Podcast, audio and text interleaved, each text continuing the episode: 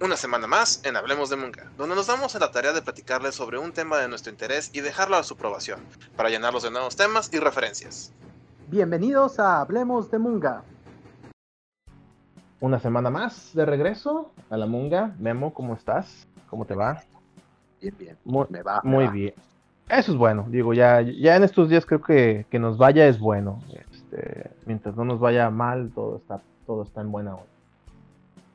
Espero Sí, que todos ya. hayan tenido una buena semana también. Este, sí, no, ya sí, ya estuvo, ¿no? Ya volcanes, este, explosiones, virus, sí, güey, malos gobiernos, no, no, no. Todo, todo nos pega, pero bueno.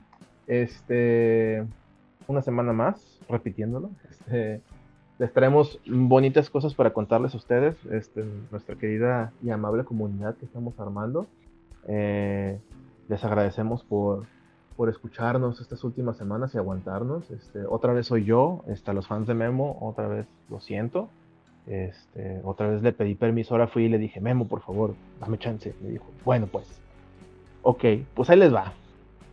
Esta historia que les voy a contar ahora, les, vamos a, les voy a contar algo bien interesante, pero ahí les va. ¿Cómo es que llegué a esto y cómo es que lo van a relacionar rápidamente? Era más o menos 1988, Memo. Y en el canal 5 estaban pasando los Muppets Baby, no sé si te acuerdas de esa serie, güey. Sí, sí, lo recuerdo muy bien.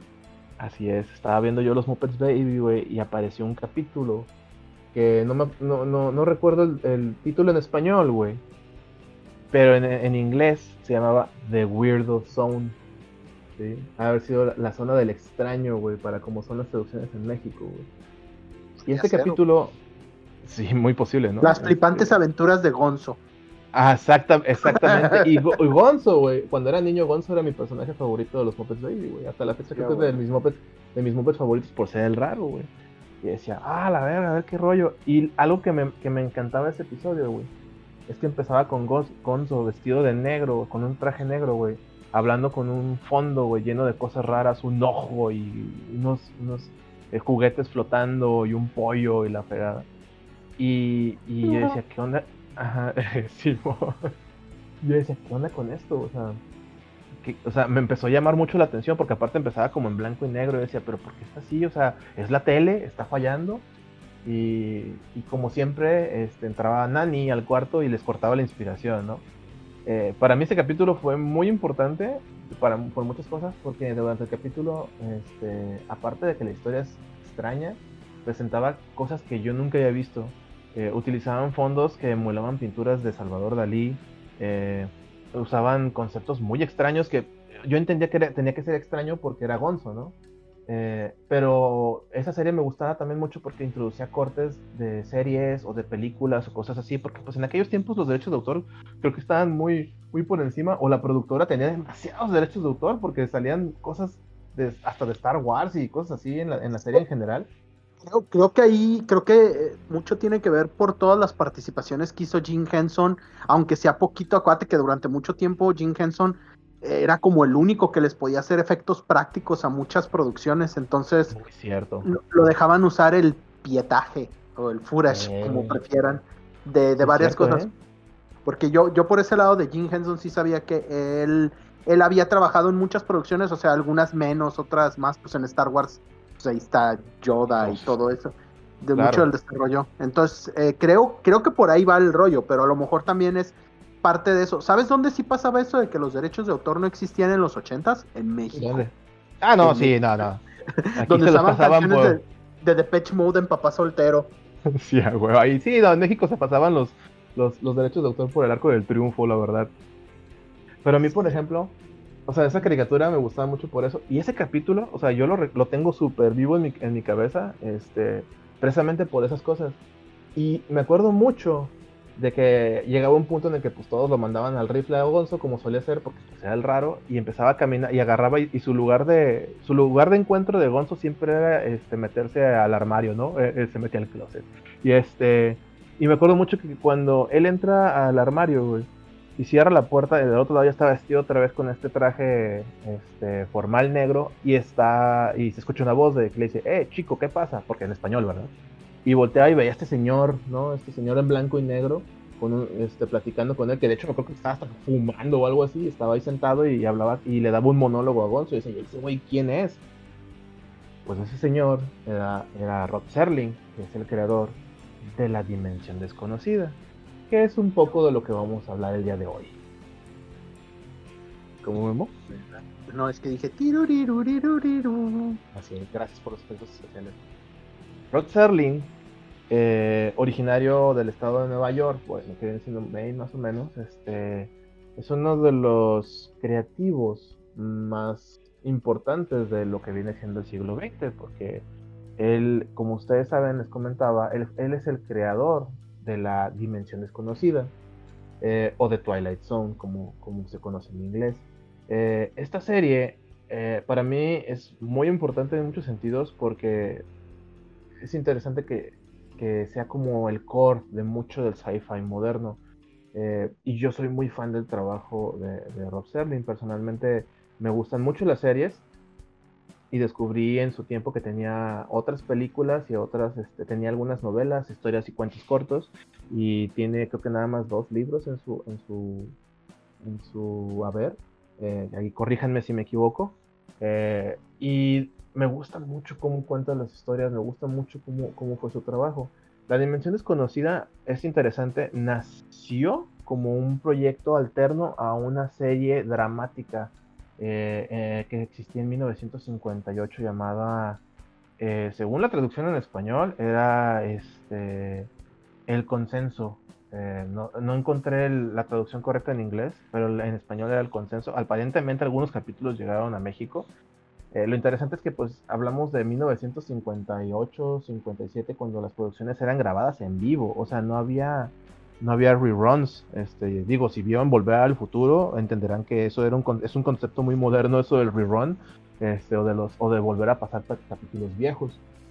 Eh, en este caso, eh, Rob Serling siempre trató de hacer que sus historias tuvieran este giro eh, social y extraño, ¿sabes? Este, se colgaba mucho de, ideas populares y de, y de mitología popular. Eh, mucho de la historia que te cuenta el tío, que cuenta el amigo, que dice, que dice el señor de la esquina. Era como mucho su cotorreo, ¿no? O sea, este cuate decía, no, pues yo voy por aquí, yo voy por acá, me late este rollo. Y, su, y sus historias este, iban muy de ese lado.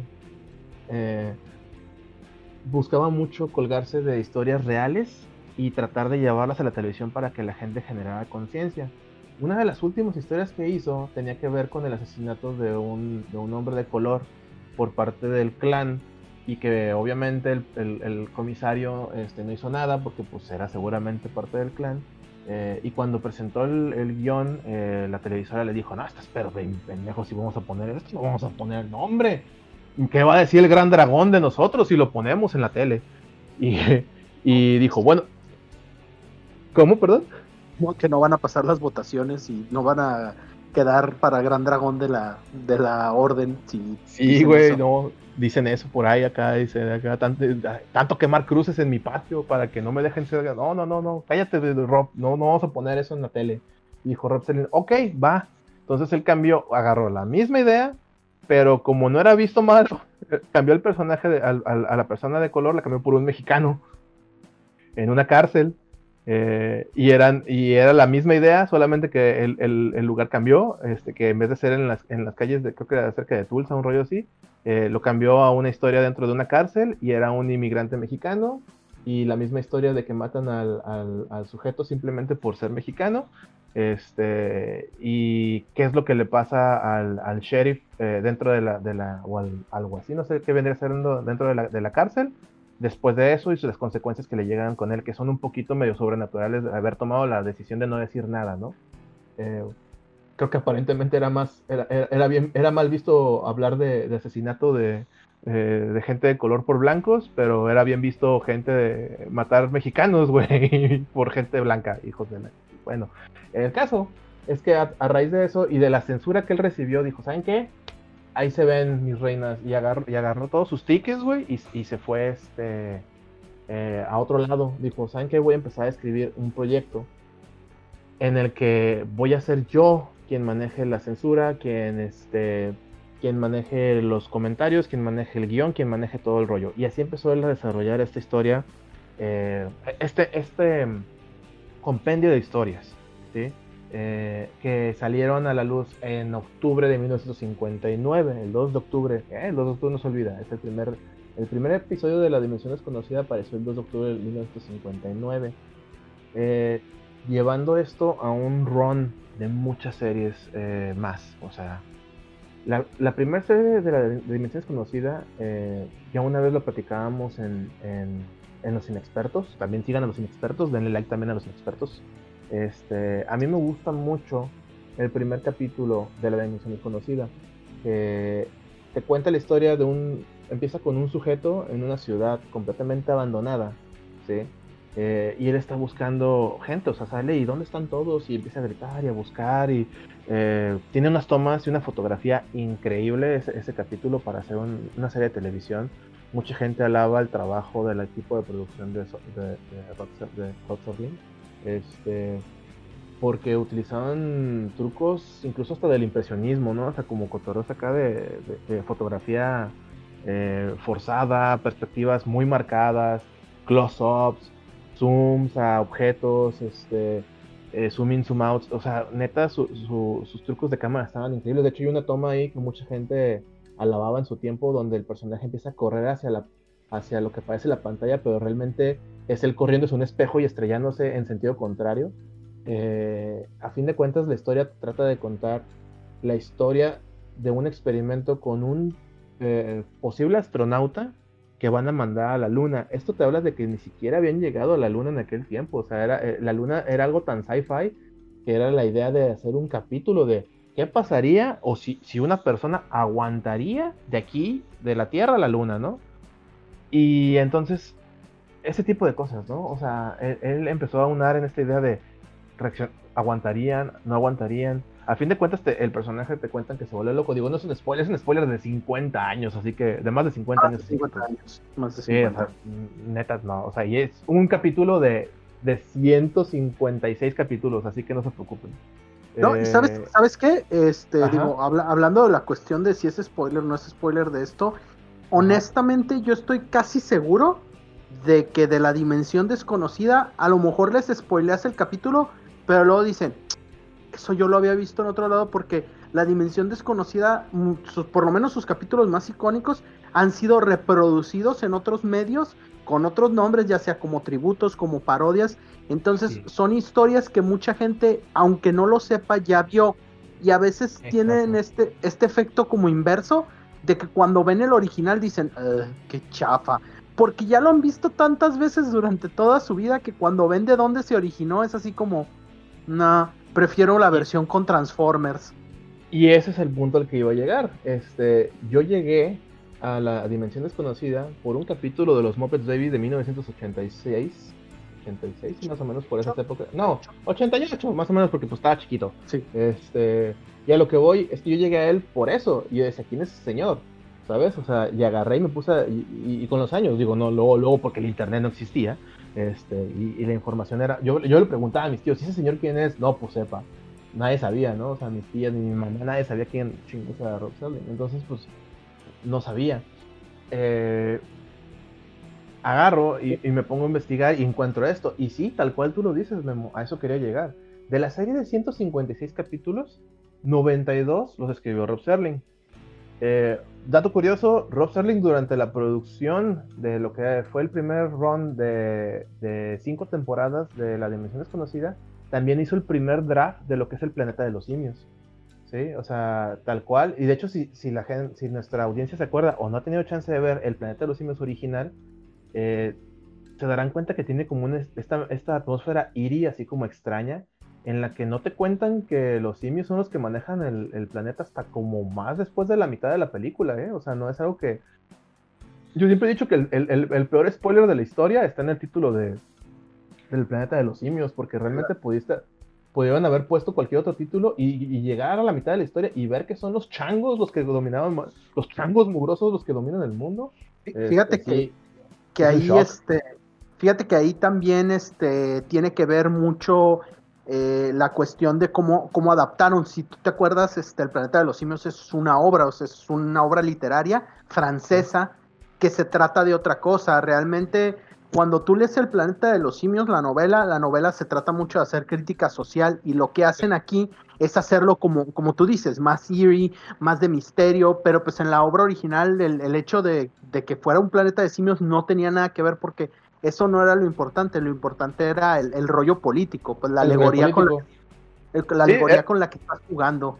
Exacto, o sea, como el rollo de la, de la, de la rebelión de la granja, ¿no? Un pedo así. Mm, Ándale, un, un rollo así, sí, de el, el cambio ahora, que se siente ser ahora el oprimido. El oprimido, exactamente. Pero, o sea, y el draft, o sea, lo que es el core de esa historia, pues es de Rob Serling. O sea, de- él, él agarró y dijo, ah, yo puedo hacer algo con esto, ¿no? Y, No, y ese- hasta el giro estilo. dramático al final, o sea, el, Ah, no, no, no, el todo ese... de la libertad y.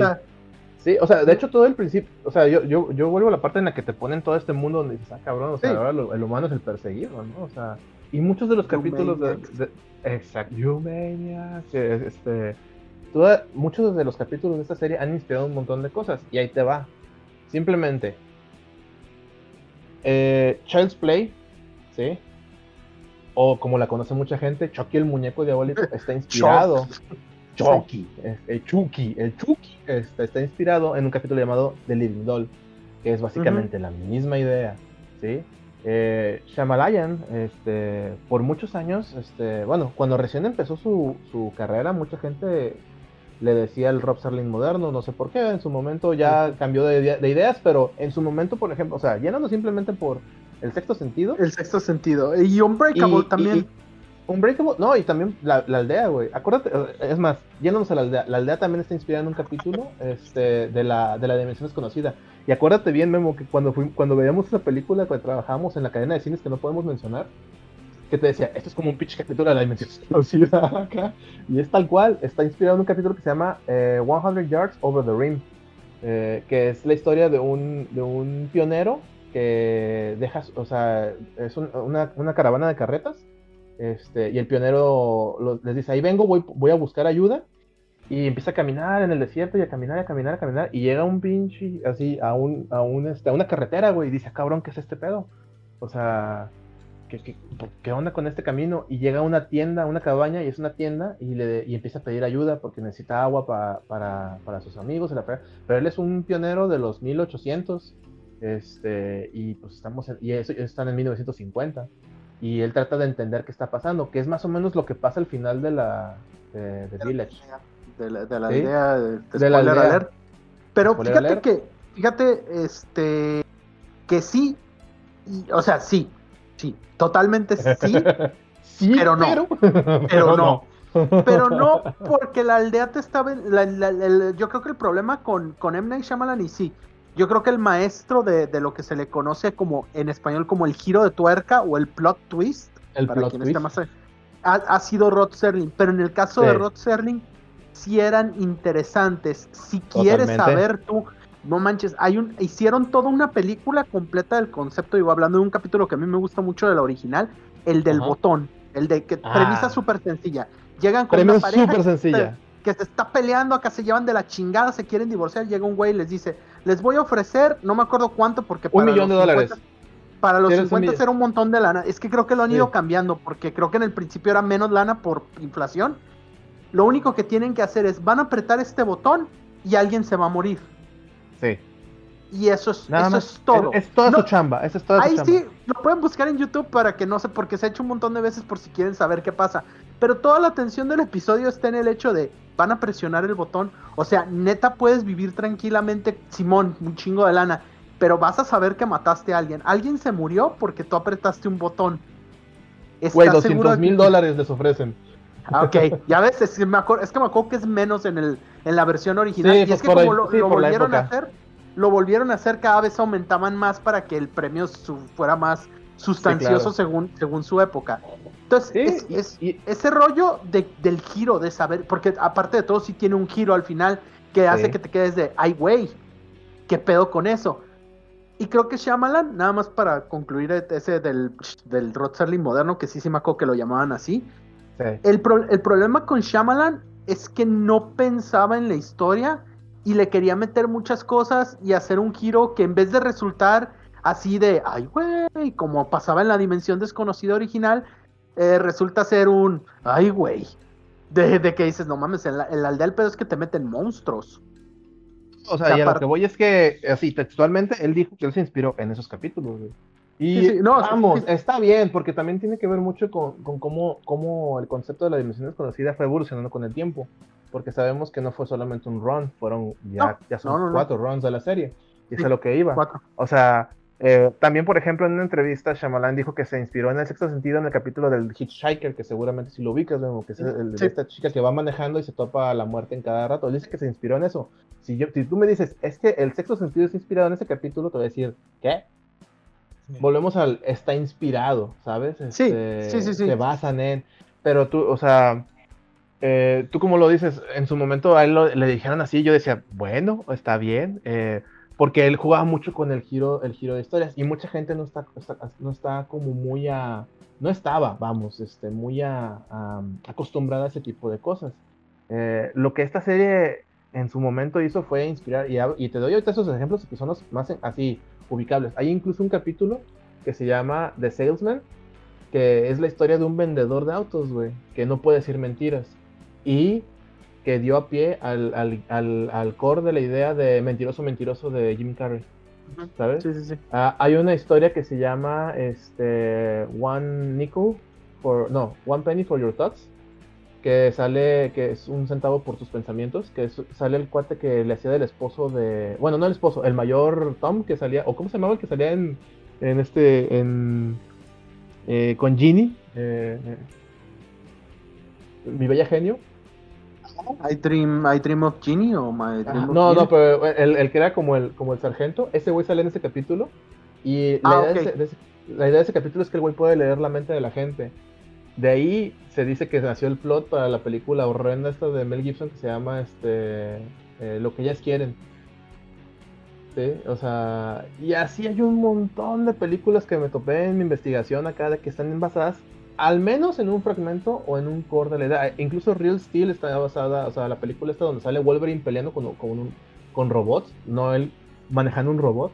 Eh, ah, está basada en un juguete, pero el core de la idea está basada en un capítulo también de la Dimensión Desconocida, donde en el futuro se supone que hay robots que, que, boxean por, por, la gente, pero se ven como, como humanos, y el que maneja el robot es un boxeador retirado, y, y un día se le, se, le, se, le, se le tuerce la chafaldrana al robot, y dice, no, no, yo ocupo el dinero, y se pone a boxear contra un robot, o sea, un humano contra una máquina, y pues obviamente que me lo dejan como Santo Cristo. Y vamos, o sea, mil historias de ese estilo, ¿no? O sea, hay muchos capítulos este, que tienen ese core. Algo de lo que siempre eh, se vanaglorió este, Rob Sterling, que después le cayó en, este, el hocico, por decirlo de alguna manera, es que decía que, que, el nombre de la serie era su, su, su orgullo, ¿no? Que de Zone. Oh, súper, súper, este, él puso el, el, término en el mapa, ¿no? Cuando realmente en una, en una reunión este, para una de las Em, de las este, temporadas nuevas, llegó un cuate que era aparentemente una cita de alguien y le dijo, ah, yo soy muy fan de su proyecto, este, yo, yo, estuve en la guerra y soy muy fan, este, y me ayudó mucho su trabajo y la fregada, y, y, le dice, a mí, y siempre me sentí muy identificado porque pues eso de la Twilight Zone, pues yo estuve ahí, la fregada, y él dijo, ah, sí, claro, como si has de haber estado en la quinta dimensión. Dijo, no, no, no, es que The Twilight Zone es un término que se utiliza para, para definir acá el punto de cambio de meridianos, donde, donde la luz así como que se ve más afectada, así como que está eso, eso del día y noche y ese rollo. Eh, cuando vas volando a través de meridianos se le dice Twilight Zone. Y acá, ah, sí, ya, lo sabía. Pero pues obviamente sí le caló el comentario y ¿qué te queda, no? Ya cuando estás en ese punto acá de, ah, sí, ya, ya, ya lo sabía, lo dije por eso. era mucho su trip acá de ser el chistosito, pero en general yo creo que el trabajo de, de, Serling fue muy importante por muchas cosas. Porque a la vez, al tiempo que salió esta serie, empezaron a salir un chingo de series. El competidor más conocido, por decir de alguna manera, este, es The Outer Limits. Eh, cuando esta serie salió en el 63, más o menos ya para los últimos, entre el último año de lo que ya era el primer round de la, de la conocida Pero estos dudes, lo interesante de estos, eh, Rob Starling siempre se, clavó mucho en el giro de tuerca, como dices tú, en el, plot twist y en el comentario social. Siempre, todos los capítulos, eh, al menos la mayoría de los que él escribió, están muy basados en, el comentario social y cómo, cómo tratarlo de hacer. Eh, The Outer Limits se fue mucho por el lado del sci-fi. Ellos sí fueron que, ¿saben qué? Vamos a hacer monstruos. Nosotros vamos a hacer este cosas raras y vamos a hacer este que se vea así sci-fi, sci-fi, ¿no? Trajes de trajes plateados, gente con antenas, cosas por el estilo. Y también fue, una serie que tuvo bastante eh, impacto en su, en su momento, ¿no? Este, fue de esas series que también duró eh, un rato, creo que nada más fueron dos o tres temporadas, a diferencia de las cinco temporadas y 156 capítulos de, de la dimensión desconocida. Y sobre esas salieron otras tantas como The Night. Eh, ahí se me fue el nombre, déjame, déjame, déjame lo refresco. Este, The Sci-Fi Theater eh, TV Series. Que de hecho esa serie, si te acuerdas, la mencionan en Volver al Futuro. Este, el teatro de ciencia ficción. Eh, salieron otras series este, como Al filo del, del terror. en español es, es, es diferente, en el nombre en inglés no, no, no lo encontré. Este, pero también esto dio un lapso de varias series entre los 60, entre los 50 y zafos y los 60 y zafos, ¿no?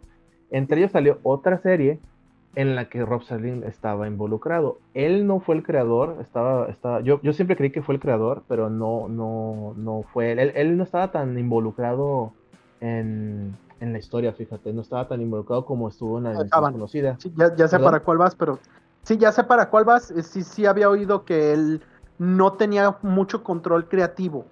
Sí, eso fue la parte triste. Y de hecho esa era su queja número uno, y hablo de la Night Gallery.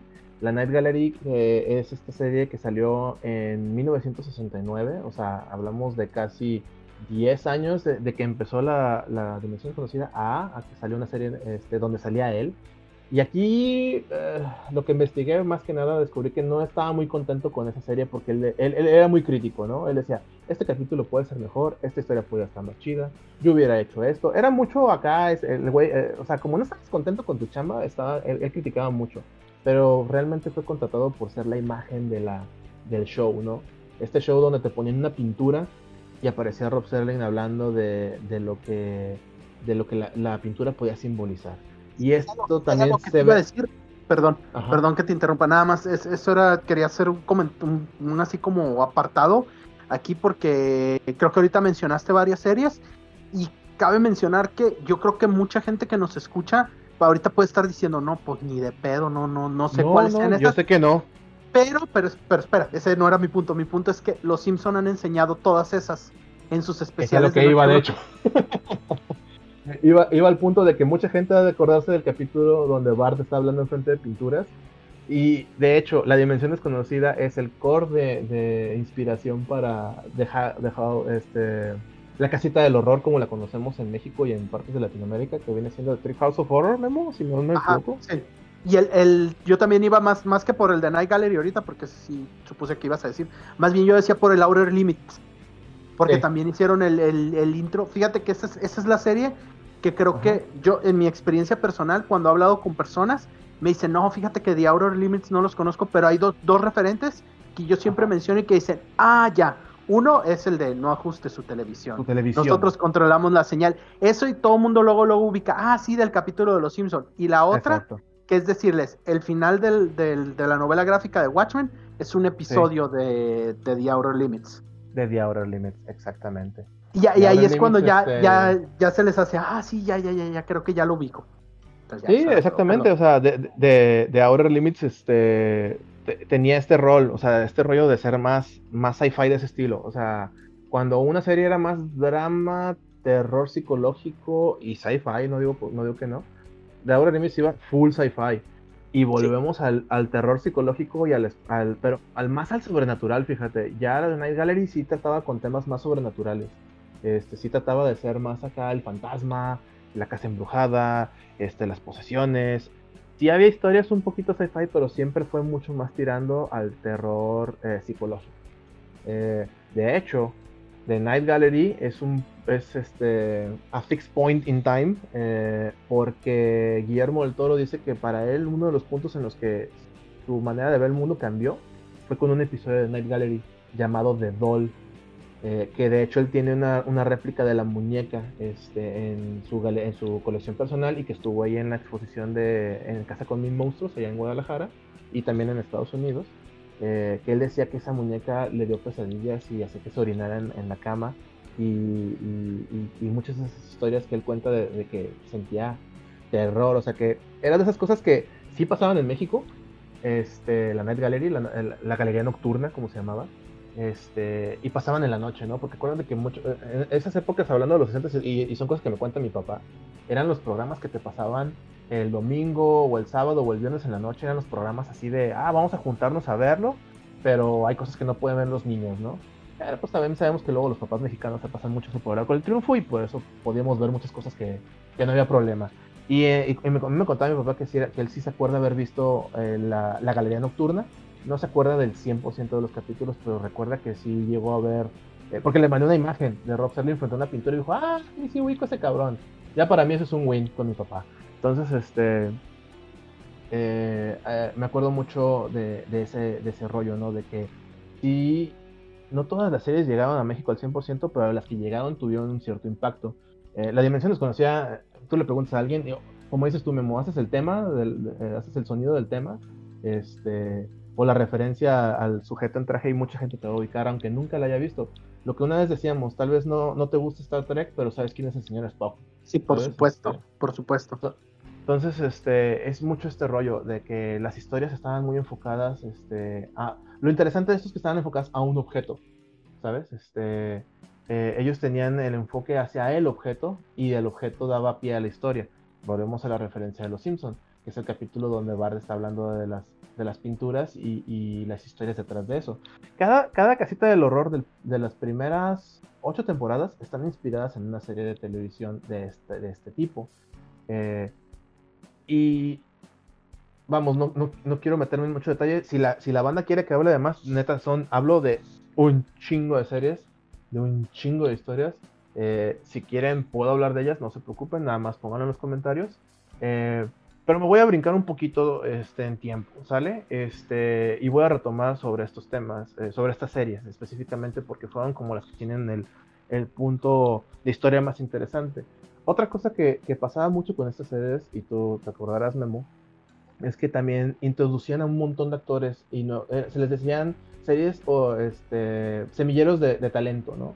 Eh, en la serie original había actores de, talla como Robert Redford, este, ¿cómo se llama el señor que le hacía el pingüino? Se me este... Ernest Borgnine creo que no, er, no eh, Ernest Borgnine era el, el, el, capitán, gordo. sí, cierto, este, pero también salió en, salió ahí Burgis Meredith Burgis Meredith.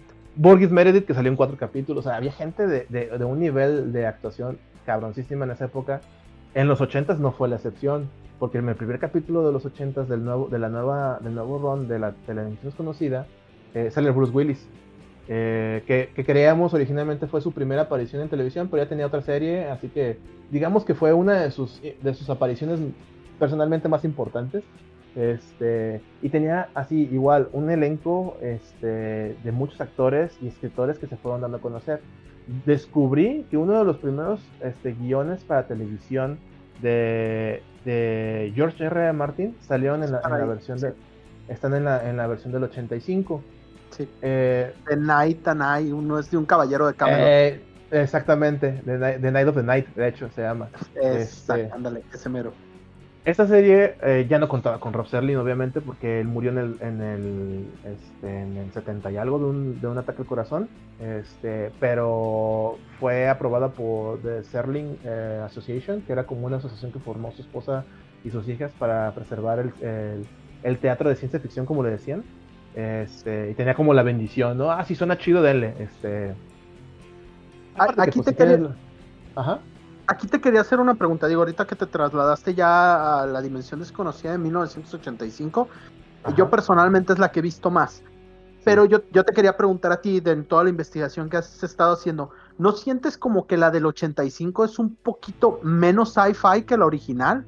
O sea, como un poquito más horror, eh, porque yo me acuerdo mucho eh, la Dimensión Desconocida original tiene capítulos que me hacen hacerle, ay, güey, pero ninguno que realmente me haya asustado, así que diga, ah, no duermo, este botón me come, no. la, del 85 tiene un capítulo que odié mucho tiempo que se llama Abuela Grandma en inglés, oh, sí. que escribió Stephen King. Sí. Cabrón, pinche, pinche, ahí está, ahí está en internet. También tenía cosas muy, muy, muy inteligentes. Ah, yo recomiendo mucho uno que está completo en YouTube, se llama The Eye for Newton, eh, ah, sobre el diablo, sobre el diablo y qué hacer cuando te encuentres al diablo. este, y, yo, pero yo ahorita que hablabas, no, no había caído en cuenta de que sí es cierto, la, original era como más sci-fi, luego The Night Gallery era como más terror, pero luego el segundo round de la dimensión desconocida es también como un poquito, a lo mejor no tanto pues como Night Gallery, no es tanto el monstruo peludo, pero sí cae un poquito más en el horror y en lo fantástico. Y es que eso era lo que se me hacía chido de, de ese tiempo. En los ochentas en paralelo, bueno, de hecho, antes de que saliera el segundo round de, la Dimensión Desconocida, existía una serie que hizo George Romero, que no sé si te acuerdas de ella, que se llama Tales from the Dark Side. Esa serie sí estaba muy enfocada al terror, pero no daba miedo, o sea, era como un terror medio chafón a veces. Tenía historias muy chidas. Con uno. Yo sí me hice ¿Eh? con uno. A mí sí me ¿El dio del, mucho miedo. El, del, el del bebé raro, güey. No, el del morro que su familia es irlandesa, se está muriendo, se llama La Noche de la Gran Bestia se está muriendo su abuela y le dice que tiene que poner los nombres de todos en una piedra y asegurarse de que estén dentro del fuego hasta que dé la medianoche. Porque si un nombre se sale, a ese lo va a matar la bestia. La bestia, sí, Entonces, ese capítulo todo es bien tenso porque todo el tiempo está cuidando ese pedo y la chingada, este.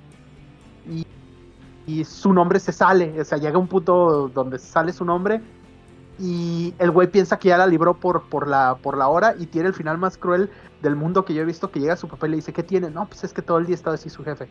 le dice, pero lo bueno es que ya es la medianoche y todo está bien, solo una, mentira. Y abraza a su jefe y ve que tiene sangre y voltea y ve que es la bestia y le dice, el reloj está mal. El reloj está adelantado y dije, madre santa. Madres. Pero lo vi muy morro también. lo vi como cuando tenía 5 años. Fíjate que yo sí le di una, una, vuelta hace, hace poco, este, hace poco digo un año más o menos. Y sí, o sea, sí tiene, sí tiene terror que digo, ah, pero tiene terror que digo, wow, wow. Lo que sí, lo que sí estaba muy chido de este, de este run de, de, Tales from the Dark Side es que tenía también un elenco chido, pero tenía un elenco de, de VFX muy cabrón, ¿sabes? O sea, ahí es donde Tom Savini, este... Incluso este Jim Henson hizo cosas para esa serie, o sea, tenía, tenía banda de, VFX de los 80s, este, súper pesada, este, o sea, tenía un montón de banda que hacía cosas para Romero, precisamente Night of the Living Dead, este, películas super gore, gente que trabajó en Texas Chainsaw Massacre, o sea, esta serie sí se clavaba mucho más en el, en el, monstruo, ¿sabes? O sea, hay un capítulo que no me acuerdo si es de la primera o de la segunda temporada, no, mentira, ha de ser como de la tercera. Este, donde siempre te hablan de, no, es que el niño está en el, eh, mi hijo está en el, en el, en el y ahí se va a quedar porque se portó mal. Y durante toda la película te, hacen ver que el papá es un culero, este, que seguramente tiene un morro ahí encerrado y, este, y le está haciendo dagas, ¿no? Y tiene una persona que está visitándolo y long, eh, long story short, eh, al final te, das cuenta que el, niño no es un niño, o es un pinche monstruo todo raro. Y a mí ese capítulo sí me, sí me, sí me traumó un poco de morro, porque lo estaba viendo de noche, de noche. Digo, de morro tendría ya como 12 años, pero de todos modos me traumó.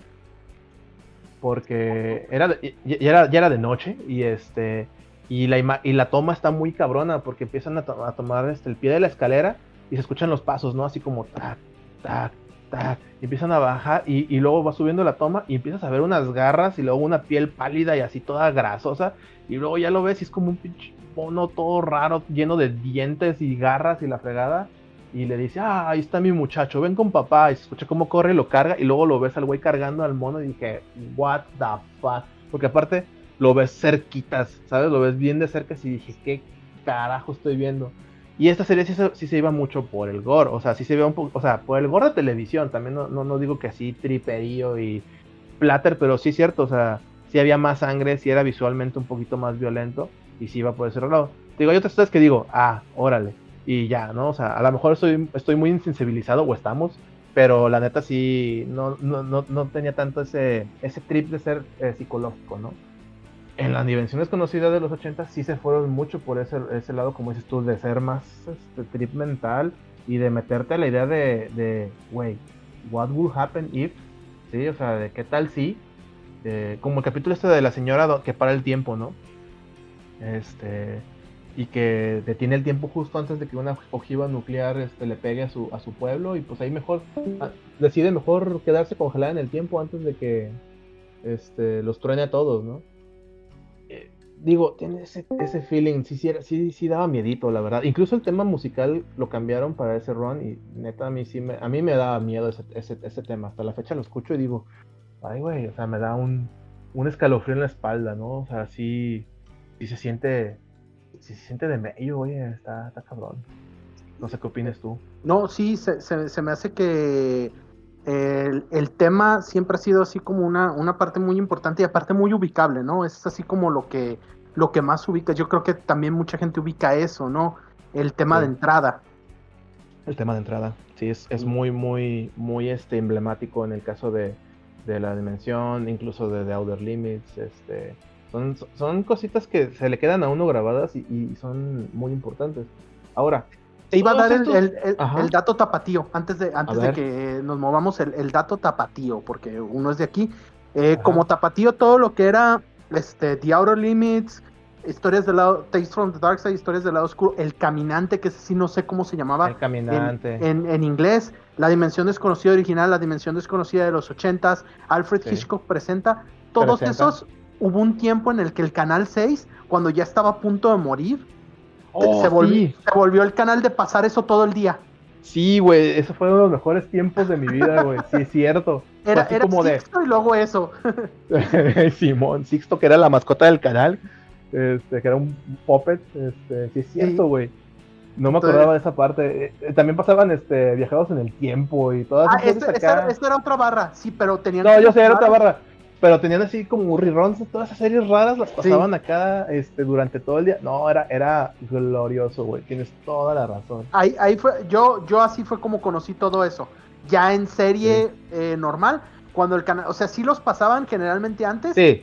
Pero lo que pasó, este, es que cuando empezaron esas repeticiones fue cuando ya las pude ver, no en orden, pero sí pude ver más.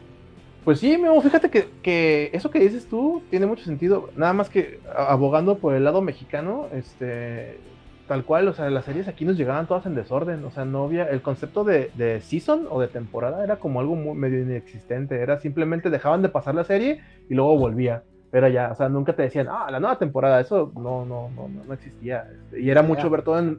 ¿No? Y era mucho ver todo en, desorden, ¿no? O sea, sí, sí llegó a pasar mucho ese, ese cotorreo. Y que en algunos casos no importaba y en otros sí. En otros sí, sí, había capítulos que sí estaban linkeados entre, en la serie, o sea que era parte 1 y parte 2, y era así de, ay, güey, la próxima semana, y te volvían a poner un capítulo de una temporada anterior, un pedacito de, no, nunca sabré qué le pasó. Y sí, sí era frustrante, la verdad. La verdad es que sí llegaba a ese punto de la, de la frustración. Pero fíjate, esto es, todos estos años, hablamos, estamos llegando a los puros ochentas. Este, estamos hablando de ya treinta y tantos años de influencia, güey, que dieron como resultado, creo yo, y mucha gente me va a decir que sí, te puedo decir, pues más o menos o no, eh, dio, dio como, como, como fruto una de las series que a mí personalmente adoro y le tengo mucho cariño, que es La Hora Marcada, Memo, que es una serie que salió en México en 1988. La verdad es que, eh, volviendo al semillero de, de, de talentos, güey, es la serie en la que González Iñárritu, Alfonso Cuarón, el, este, Manuel Lubezki y mi ídolo personal, Guillermo del Toro, empezaron, güey.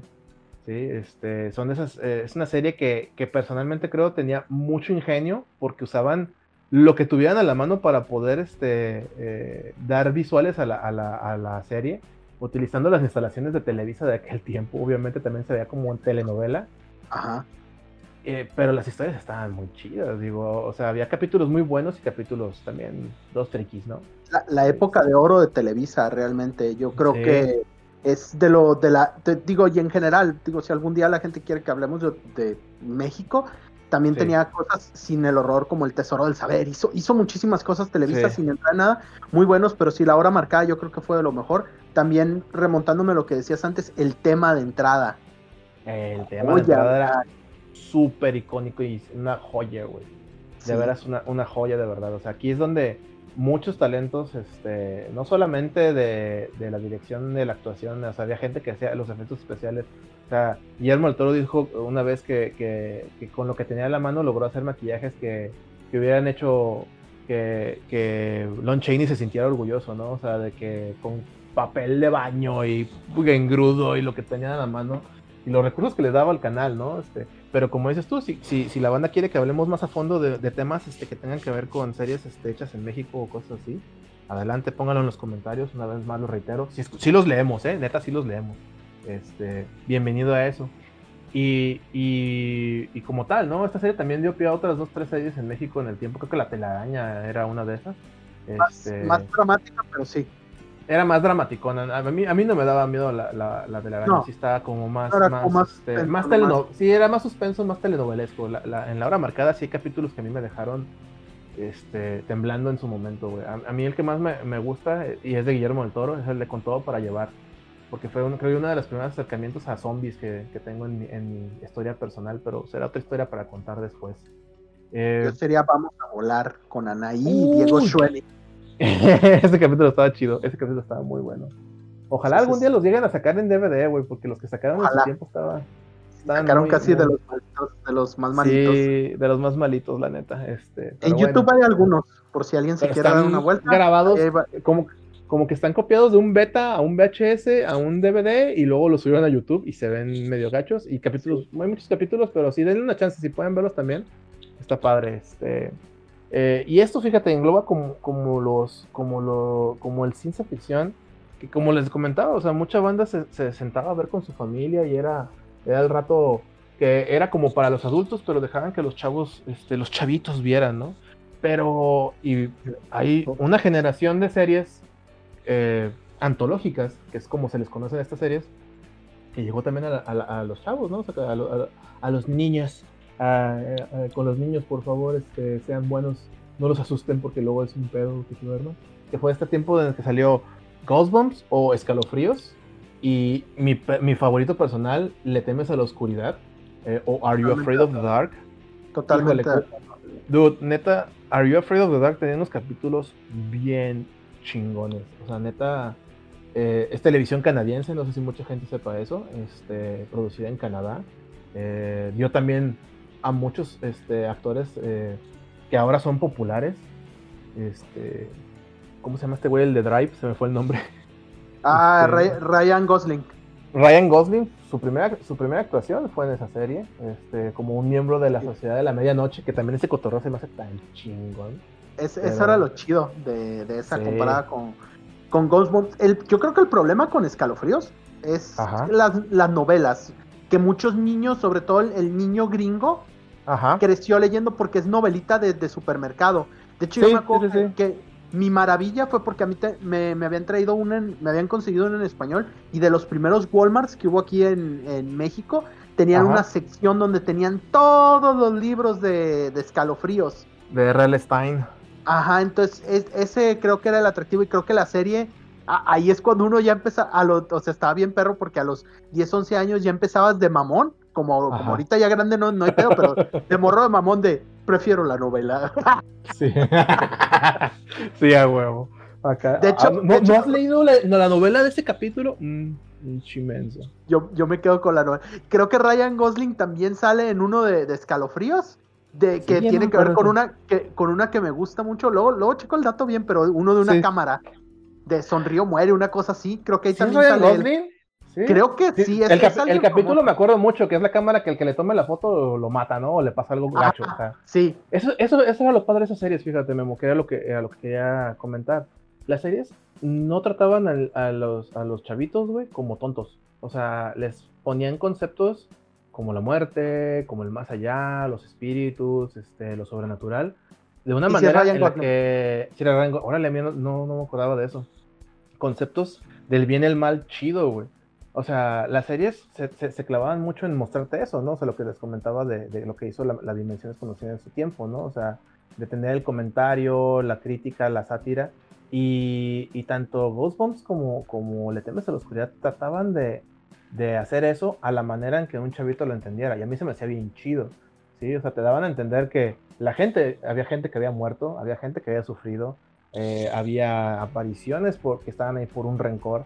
Y no te trataban como un niño tonto, o sea, no, no, no te trataban de decir, ay, es que fíjate que el fantasma estaba, eh, se pegó en el dedo chiquito, y este y por eso está embrujando. No, no, no, se, no, es que ese güey se le murió su, su, esposa dando a luz a su hija y este y ahora su espíritu ronda buscándola y, y, cualquiera que entra a su casa y dices, ay güey, o sea, eh, digo, yo ya estaba más grande cuando sabía hacer, pero tenía unos capítulos, volviendo a, a, temas de los que a mí se me hacían bien, bien cañones, tenían trips muy profundos. También por ese tiempo no te acuerdas de esa serie que, se, estaba más más chafona y, a pesar de ser antológica, tenía siempre el mismo elenco que se llamaba Ir Indiana. Este... No me gustaba tanto, pero sí. No, no, a mí tampoco me gustaba. Que, que estaba eh, leyendo este, que tomaron guiones de las dimensiones conocidas, este, original, para adaptarlos a esa serie. Pero no, no, no sentí yo que tuviera ese, ese punch. Además que siempre eran los dos mismos chavitos. En, la, en, la, en Le teme la oscuridad, lo chido era que era la sociedad de medianoche, que eran los tres, los tres, no eran tres, eran como cinco, ¿no? Eran cinco chavos, este, morros. Eran, eran un puño porque fue subiendo el cast y luego unos se fueron yendo y otros regresaban. O por ejemplo, en el caso de Ryan Gosling era así, ah, es que mi primo anda de visita y ahora le llegaba, ¿no? O sea, que llegaban acá morros a random, este... Pero sí, la, la Sociedad de la Medianoche creo que en realidad eran cinco este, originales. Este... Y eso era lo chido que eran ellos contando las historias, pero el elenco, o sea, al menos los personajes en las historias siempre cambiaban. Eh, creo que nada más el único que repetía personajes era el morro de los lentes, ¿te acuerdas? Morro de lo que era, es que el gimmick era entre el morro de los lentes, que no me acuerdo que era así como el chido, y el, primer, como el lead. al güey que llega, que lleva nuevo, que es este güey acá como rudón, que creo que se llamaba Frank, una cosa así, que era el, el, güey morenón, el, el, así que yo, yo lo veía como, como la versión de Slater en De Slater. eh, ese güey también siempre usaba a un mismo güey que parecía, bueno, en ese momento no, no lo veía así, pero se parecía a Hagrid de, de este de Harry Potter, acá un pinche güey peludo y con shaggy, shaggy, hair. Shaggy hair. Sí, ese, ese güey eh, que era Tucker, así se llama su personaje, creo. Tucker. Ah, ok. No, no, yo, yo, no me acuerdo de los nombres de los personajes, te soy sincero, pero sí me acuerdo mucho de. Sí, era Frank, Frank. Y el actor era Jason Alisharan. Okay. en su casa lo conocen y le hablan de. Sí, eh, exactamente. Sé que, sé que de Are You Afraid of the Dark hay, un, hay una temporada nueva que salió en el 2019. No he tenido chance de verla. Pero lo que he escuchado es que sí está más hardcore. O sea, que sí le subieron el tono. O sea, trataron de, de, de hacerla un poquito más más gory, más, más terrorífica, lo cual yo estoy, estoy bien, pero se me hizo interesante, ¿no? O sea, cómo, cómo lo adaptaron, que, que es mucho, como el material de los 80s, 90s es, un poquito más, eh, no tratar a la audiencia como tonta eh, y darles, darles conceptos que puedan comprender sin pasarse eh, al lado oscuro acá de, la tripa. Porque en, en, esos años, en los 90 también, por ejemplo, hubo un segundo rerun de, la, de Outer Limits, que a este le fue muchísimo mejor, porque el original creo que eran nada más dos temporadas, y el, el run que salió en los, en los 90 por el 95, este, es eh, de siete temporadas. Duró un ratote, esa serie terminó, tardó, tardó un rato en acabarse, y aparte tenía un súper presupuesto. Eh, esta temporada, de hecho, fue padrinada por, again, George R. R. Martin con su primer capítulo basado en uno de sus libros, que es el de los Sand Kings, eh, que, que, no soy muy fan de esa historia, pero pues lo interesante es ver acá decir, ah, mira, el güey de Game of Thrones ya hacía cosas antes, o sea, lo que les comentábamos, eh, comentábamos alguna vez en, Sí, en televisión, comentábamos alguna vez en, en, en, Los Inexpertos que pues el señor tiene más cosas que Game of Thrones, ¿no? que ha hecho más este, cosas. Oye, ¿te puedo hacer una, una, una corrección nada más para de rápido? Eh, Ryan Gosling, fíjate que no salía en Are You Afraid of the Dark. ¿Sabes quién sí salía? ¿Quién salió? Elisha Cuthbert, que era miembro de la eh. Sociedad de Medianoche. Que si, si, la, si la banda no lo ubica, que digan, ¿y ese quién es? La chica de al lado Ajá, o la hija de Jack Bauer en 24. Así es. Cualquiera de esos guapa papeles, pero Súper sí, guapo. sí, porque me, me estaba acordando y creo, creo que creo que ahí más bien fue, porque yo también, ahorita que dijimos, dije, no, creo que Ryan Gosling donde estuvo fue en Escalofríos. En es- Mm, eh, que es el capítulo ese de. el de la cámara. Ajá. Órale. Die se llama ese Sí, capítulo. ahí, Pero- ahí me remixé, una disculpa por Sí. eso. Sí, no, no, no, no, no, no. Yo, tam- yo también este, tenía esa como idea, pero ya, ya ahorita lo vi bien. Dije, mira, la, la que sí estuvo ahí fue Alicia Cuthbert y si era miembro, no me acuerdo ni de su personaje, porque por lo mismo que decíamos de que iban y venían. Fíjate que leyendo otra vez mis notas y otro, otro, otro correct rápido, sí salió Ryan Gosling en Are You Afraid of the Dark. Salió en dos capítulos. No era de la Sociedad de Medianoche, Ah, pero era, era actor dentro de los capítulos. Ah, ok, Eh. ok, ok. No, Sí, probablemente más bien yo me equivoqué. Más bien, me- el, más bien está larguísimo. Pues sí. largo, es que ese era el rollo. Tenían tantos actores. Aparte, pues, eh, eres el morro actor en los noventas, pues buscas cualquier contrato. Lo que caiga, lo que te Eh. caiga. es un anuncio para las hemorroides. Lo tomo. Como deme dos. Sí, Deme no, dos. Y aquí sí Deme dos podemos ver un montón, aquí sí podríamos, es más, nos podríamos aventar un, un este un capítulo nada más hablando esto de morros que De- salieron sí. en el horror, gente famosa, es Sí. más, aquí le, le puedo decir también estuvo Anakin Skywalker en Le temes Sí. Sí, es cierto. Estoy viendo eso también ahorita aquí en mis notas. De... Esos dos, a o sea, Sabrina.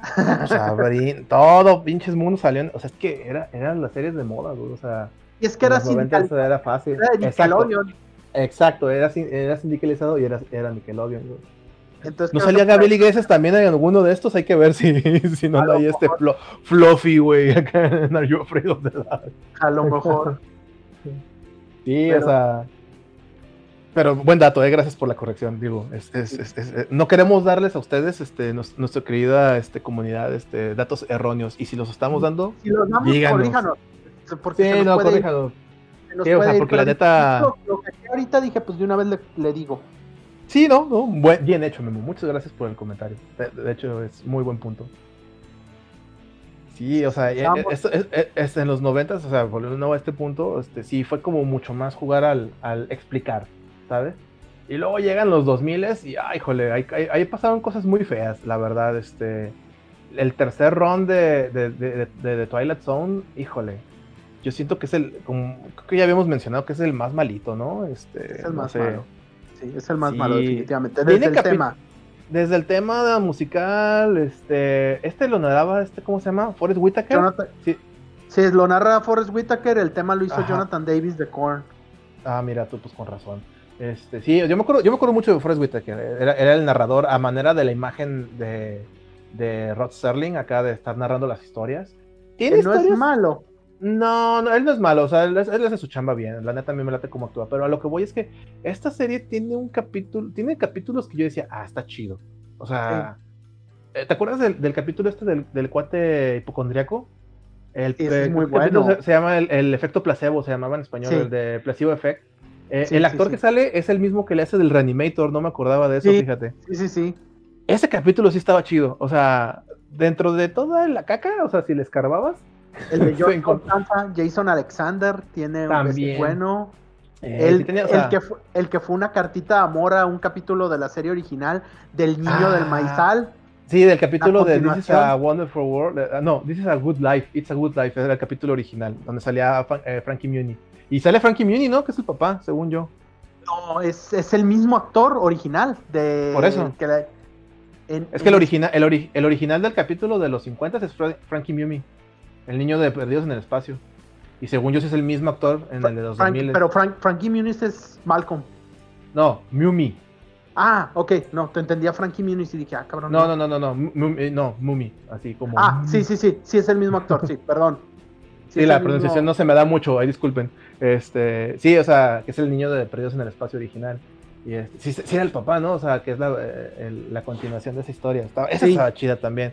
Pero realmente la serie no, como que no agarraba su feeling, ¿sabes? O sea, ya hablamos que una te daba eh, cierto tipo de terror, cierto tipo de, de- de- de narrativa. Esta como que no, no, no, no supo adaptarse, de hecho nomás duró una temporada. O sea, tan así le fue de la fregada que, que no, no avanzó mucho, fíjate. O sea, sí, sí, sí, sí le estuvo yendo bastante mal.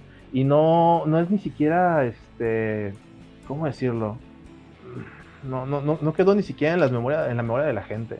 No, este, qué bueno, ¿eh? Qué bueno. Eh, qué bueno no, que no, se no. les haya olvidado. Sí, la verdad es que sí le fue bastante mala esa serie. Este, yo, yo personalmente, pues la neta, la- me la chuté toda por tener el, el lore, pero muy poco es rescatable de esa serie. Y, y vamos, eso hizo que en- entre los 2000 las series este, que tuvieran que ver con sci-fi fueron muy mínimas. Siento que también tuvo que ver esa serie, ¿eh? O sea, no, no voy a decirle, que- no le estoy echando la culpa directamente, pero, Pero. sí creo mucho que... Pero, eh, pero, creo que sí fue como una, un punto muy inflectivo. Este, mucha gente de, eh, comenta que también no fue como su preferida ni que el contenido fuera mejor. Lo que sí pasó en- entre, entre series y series es que había muchas películas relacionadas con las series. Cada serie de las que hemos hablado aquí tuvo una película en el cine. Y este, que igual en algún otro momento tendremos chance de platicarlo y, y cómo, cómo, cómo el cine de antología también es It's a Thing. Pero hablando ahorita de lo que son las series, la verdad es que hubo un tiempo en el que nadie habló de, de, de antologías y estuvo como medio muerto y hablamos y llegamos como hasta los 2010 con Black Mirror. Que estoy seguro que todo pinches mundo sabe cuál es Black Mirror, la verdad. O sea, Black Mirror este, empezó muy bien, ¿sabes? Muy Este, bien, sí. Sí, las primeras temporadas de Black Mirror son mis favoritas, incluso con el capítulo del puerco, que mucha gente cree que es outrageous, no sé cómo traducirlo en español, este, pero que les dices, el capítulo del puerco a mí se me hace interesante por, por la idea, ¿no? Decías, y todos, es que es horrible, Y yo, pero ¿por qué? O sea, pues sí, es la idea que te venden acá, creo que hay ideas más terribles en los capítulos nuevos, o sea, horribles en el sentido no de mal hecho, sino en el, en el outcome de la historia, ¿no? De cómo llegan a, a, a que un- el primer ministro tiene que darse un puerco para que liberen a la princesa. Este, está muy Mario Bros ese rollo, ¿no? Acá, este. ¿Y qué, qué- qué- qué estás dispuesto a hacer? Eh, pues muy de crítica eh, empieza Sí. Black Mirror. Empieza Pues Black muy Mirror de crítica a la sociedad. Y poco a poco se vuelve una crítica a la tecnología. Y luego ya como Sí. que se le olvida qué es y ya nomás empieza a hacer cameos de... Fíjate De que Hannah Montana. qui- quiero hacer un comentario en ese en específico.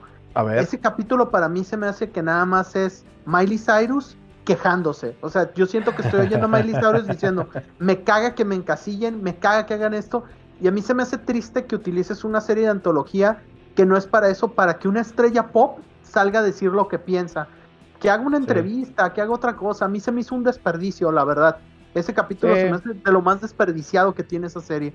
Pero que jala mucha gente porque pues es, es Miley Cyrus y la gente la quiere ver y pues sí, o sea, lo hacen bien y lo hacen mal, la verdad. Sí, la verdad es que, o sea, a- o sea de, la- de las nuevas, de las de la era Netflix, digámoslo de esa manera, hay uno o dos capítulos que se me hacen chidos, este, que tienen como el espíritu de, pero realmente no soy tan fan de ese, de ese, de ese run. Soy más fan de todo lo que hicieron en Canal 4, que es el canal donde salía la serie originalmente en Inglaterra. Este, me late más, me late mucho más ese cotorreo. Era muy fan. Aparte que esa serie se volvió tan de culto que era de que hacían seis capítulos y tardaban tres años en sacar otros dos capítulos y luego tardaban así un tres años y sacaban otros seis. O sea, esa serie estaba peor que Steven Universe dándole capítulos a sus fandoms, güey. O sea, neta tardaban un chingo. Este, y te mantenía. Tiempo.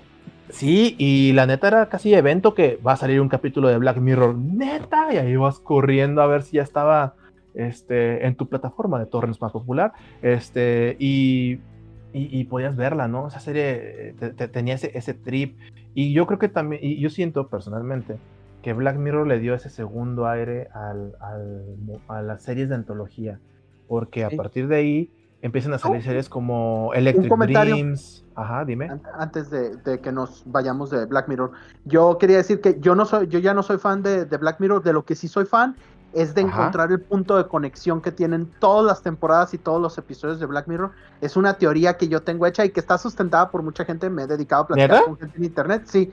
Ay, luego, si quieren alguien acá que, que me ponga a hablarles de, de, de por qué y cómo conecta Black Mirror, pues, me lo aviento adelante. No más que sí sería mucho spoiler, pero sí hay una, una onda de cómo crearle el lore de Black Mirror. O sea, porque tiene algo. Suena bien, Memo. Pues si la, si la audiencia quiere que lo pongan, nos no, no lo aventamos. Suena, suena, está, chido. nos Yo- yo- a hablar de. a mí me interesa escuchar eso. No, no, nunca se me ha ocurrido. O sea, sí notaba conexiones entre historias, pero no que todo es una sola historia. Órale. Sí, yo, yo tengo esa teoría. Suena Es bien. Una, va, una va. sola historia. Pero decías, ¿Electric qué? ¿Cuál, cuál es esa? Ah, Electric Dreams eh, está basada en los eh, libros de Philip K. Dick. O sea, Ah, de hecho es una, pro- es una producción que hizo Amazon Prime. No está mala, nada más que la producción se ve medio, medio chafengue, voy a ser sincero. Tiene historias chidas, sí, dos que tres por ahí. Este, salió otra serie que se llama Dimensión 404. Este, hubo una, un breve rerun como, no era- es que no era ni un rerun, era como, como una reactuación con el audio original de The Night Gallery que me topé. Eh, sonaba medio raro. Hay una serie que se llama Night Visions, que es más o menos de, la, de los 2010 para acá. Y vamos, eh, ya para llegar a este punto de cierre, hay un una nueva versión de la Dimensión Desconocida que, que produce, eh, dirige y también actúa Jordan Peele. Está chida. eh, se siente muy crítica social actual. Sí. Eh, ya vi varios episodios, no la he acabado de ver, debo ser sincero, porque la verdad la quiero disfrutar más. Pero llegando a este punto de si es una o no una crítica social más pesada, siento yo que es una crítica social a como se dan ahora. Porque si tú ves las Más demás actual. series, es más actual. Porque si tú ves las demás series que he mencionado, todas tienen ese punto este, de crítica social. En su momento fue la crítica hacia el racismo, a la secreción, este, al, este, al, al abuso de poder, eh, a cómo la sociedad eh, se ha vuelto más consumista y cosas así. Y no han cambiado mucho los temas, simplemente han, han cambiado la manera de, de contarlo. Eh, Rob Serling y la Dimensión Desconocida nos han dado mucho. Nos han dado una gran cantidad de contenido, una gran cantidad de series eh, eh, antológicas e historias. Tales from the Crypt, eh, las historias de Freddy's Nightmares, eh, la serie de Friday the 13th, las nuevas series como Tales from the Loop, eh, ha influenciado mil películas, mil series, Stranger Things, eh, vamos, todo esto nació en la cabeza y en la idea de una persona en 1958. Así que eh, va a pasar y les va a pasar que van a decir, ah, pero eso suena, suena muy pirateado. Más bien es que hay que saber de nuestra historia de sci-fi para que sepas eh, de lo que están hablando y de lo que te están contando. A mí me ha pasado lo que dice Memo, que he visto cosas hoy en día que digo, pero eso ya lo contó la dimensión desconocida, pero Gil, tú eres un pinche nerd. Y dices, tienes razón. Entonces, Eso juzgar- ya lo hizo el Judas Priest. eso ya lo hizo Judas. Sí, a huevo. O sea, Simpsons did it. Que ya, este, eh, eh, eh, esa frase a mí me gusta mucho de, de South Park, porque te dicen que todo ya se hizo los Simpsons, pero en el mismo Simpson te dicen que la dimensión desconocida ya lo había hecho antes. Entonces, Sí. Eh, si quieren saber más, eh, yo digo, busquen la serie, dense una vuelta y van a encontrar muchas ideas, muchas cosas que creían eran nuevas, no son tan nuevas. Las ideas originales dicen que ya no existen, solamente se cuentan diferentes.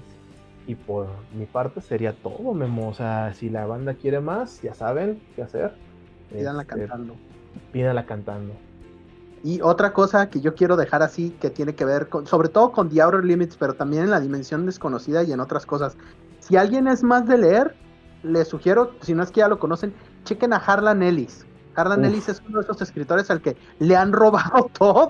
Todo. No le han dado es, el David, es el David Bowie, güey. De... Sí, güey, sí, no mames, neta, te con- concuerdo contigo, güey. Sí. Ahí, porque hay varios capítulos de, de- sobre todo The Outer Limits, que son ideas de, que eran nove- novelas cuentos de él y que, pum, se los, se los Se tumbaron. los De hecho, tumbaron. Y sí, no, no le dan crédito, fíjate. Es- Está bien gracioso que uno se lo tumbaron, se lo tumbó así nomás mini historia. Se lo tumbó de Outer Limits a él y no le pagó. Y luego James Cameron lo hizo con una película muy famosísima de él. Y The Outer Limits le dijo, oye, me robaste mi idea. Y le dijeron, sí, pero tú te- se la robaste a Harlan Ellis. Y Harlan Ah, sí. Ellis, ¿me va a pagar alguno de los dos? Cállate, idiota. Cállese, viejo loco. si quieren saber qué película es, también pregunten. Y sí les digo, así no es que sí. ya saben. Pero es una película muy famosa de James Cameron. Así es. Ok, pues Gil, muchísimas gracias por iluminarnos. Yo también, este, Gracias. sí hay cosas, yo he visto las series, no sabía tanto de la vida de Rod Serling ni de lo que hizo. Fíjate que con lo que comentabas al principio y con lo que cerramos de la, con lo que cerraste, perdón, de la dimensión Ajá. desconocida, él empieza luchando por contar una historia de una injusticia racial. Así es. Y, y Jordan Peele, que es por lo que a mucha gente no le gusta, que mucha gente lo detesta, es porque creen que tiene una agenda muy, muy cargada a lo que le decimos el, el guerrero justiciero social. El, que el está Social Justice Warrior. ajá. Ah, que está muy cargado para ese lado, que es así como muy en tu cara todas sus historias. Pero vaya, ahora que tú me lo dices, lo, lo analizo y veo que pues es parte de la esencia original de lo que la dimensión desconocida en algún momento quiso ser. Eh, Sí. Punto tomado, chequen un capítulo, creo que la nueva lo hizo y la vieja también. Los monstruos viven en la calle Maple.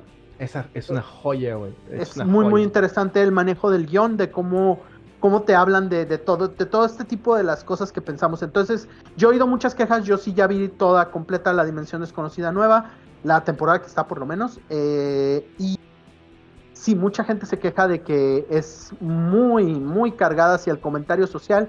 Yo digo que está bien. Yo digo que Yo está ajustada a la época. Funciona Así para es. esta época. Es lo que necesitamos Al- en estos días. Sí, ¿Algo más, Gil, que quieras decir? Nada más, Memo. No mencionamos American Horror Story, pero también existe. Así es. No, pero es que eso es Pero esto para- eso es tendría otra es- historia. eso- esto tendría otra cosa. Si también quieren saber de American Horror Story, también podemos hablar un día de eso. Pues bueno. Gil, muchísimas gracias por, por contarnos todo esto. Muchísimas gracias a todos por escucharnos. Suscríbanse, denle like, compartan, este, platíquenle a la gente, díganle que, que nos vean, que nos escuchen, que critíquennos si algo no les gusta, díganos, ay no, qué feo hablan, ay no, qué, qué mal informados están, ay no, que Suen- Suenan que bien gordos. Sí, sí, sí. Sí, suenan gordos, suenan a que no se bañan. ¿Se bañan antes de grabar? Eh, Cualquier pregunta es válida. Aquí estamos para escucharlos y para checar qué más podemos hacer. Por mi parte también ya es todo, Gil. Muchas gracias. Gracias a ti, Memo. Hasta luego. Adiós.